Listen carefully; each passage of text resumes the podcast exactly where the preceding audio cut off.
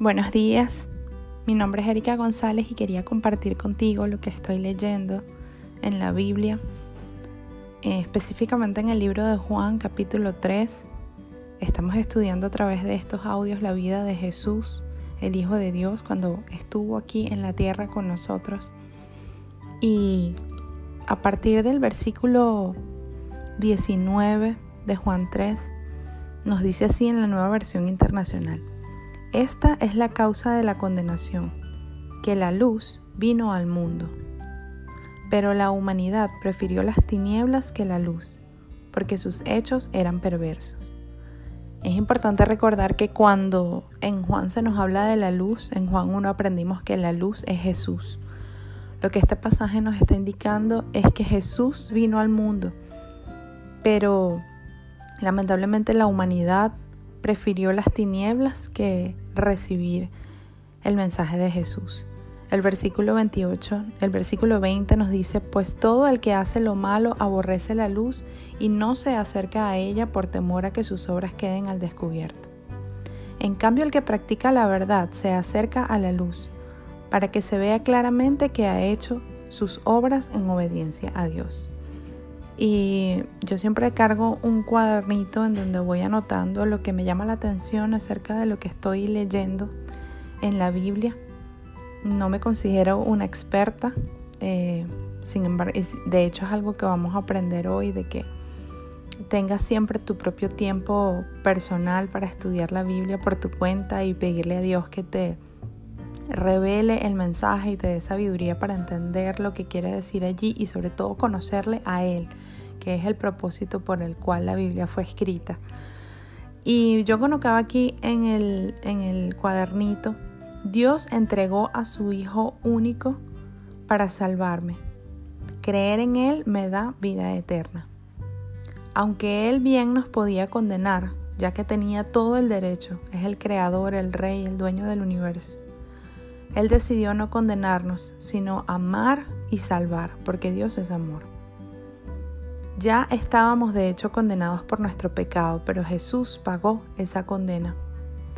Ya la sentencia, la sentencia estaba escrita y era la muerte. Pero Jesús decidió tomar ese lugar y morir Él para regalarnos vida y vida eterna. ¿Y tú? ¿Escoges creer en Jesús? ¿Escoges la luz que viene de Dios? Jesús vino al mundo, pero nuestra naturaleza prefiere las tinieblas preferimos seguir en nuestro pecado. Y es que el pecado es rico, es un placer instantáneo, pero también es momentáneo. Lo complicado es que las consecuencias del pecado nos llevan a la destrucción, nos separan de Dios, nos llevan a la muerte y es algo sutil, pero que también es peligroso. Parece bueno, pero su camino final es destrucción. Hay que tenerlo en mente cuando, cuando llega la tentación. Muchas veces, como dice el pasaje, nos ponemos máscaras y queremos hacer lo malo a escondidas en secreto y por eso nos mantenemos en las tinieblas.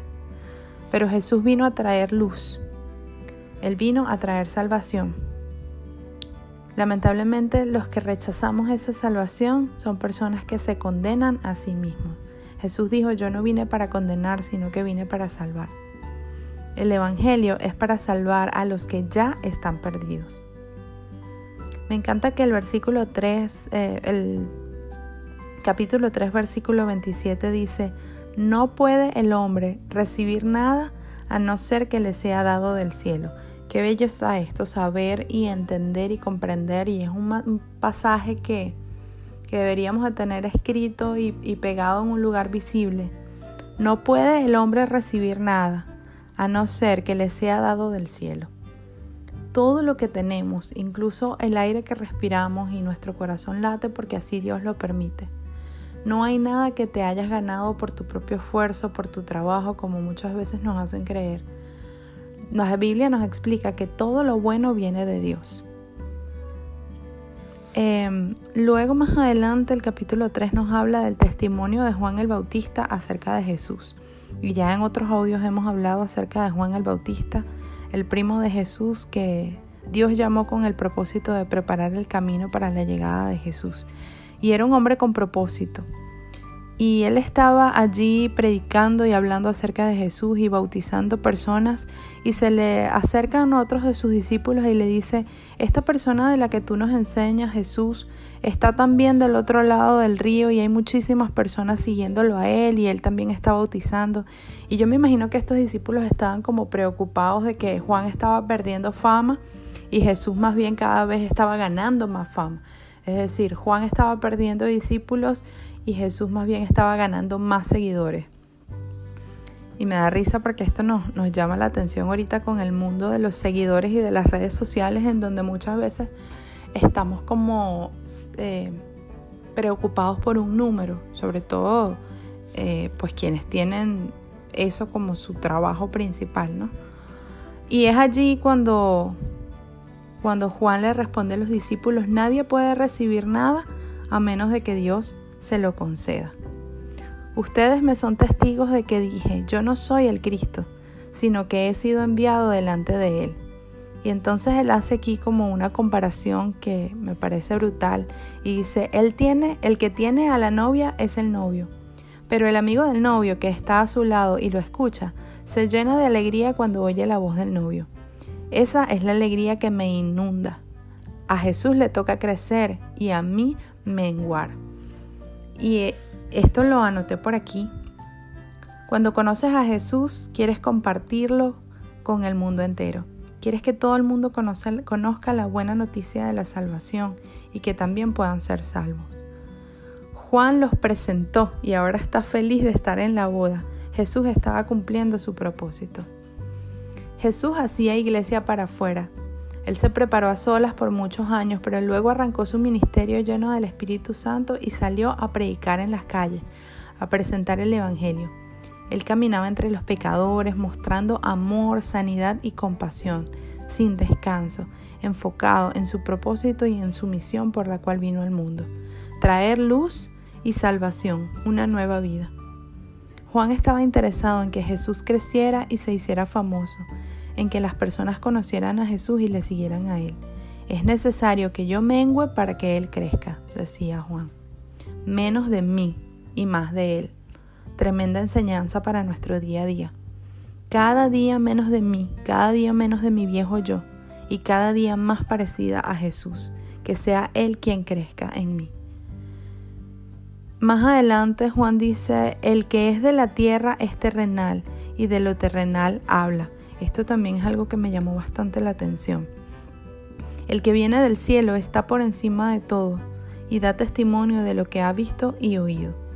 Y esto me llamaba la atención y yo colocaba aquí que debo estar pendiente. Jesús debe ser siempre nuestro primer maestro.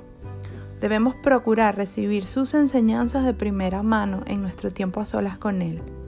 Nada ni nadie debe reemplazar esto porque al final una predicación o un devocional o un libro está escrito por humanos y los humanos somos hombres pecadores y muchas veces nos podemos equivocar. Busca de Dios y aprende de Él, estudiando la Biblia, orando y meditando en tu tiempo a solas con Dios. Esto debe ser tu primera enseñanza. No quiere decir que lo demás esté mal, pero no puedes suplantar tu tiempo a solas con el Señor.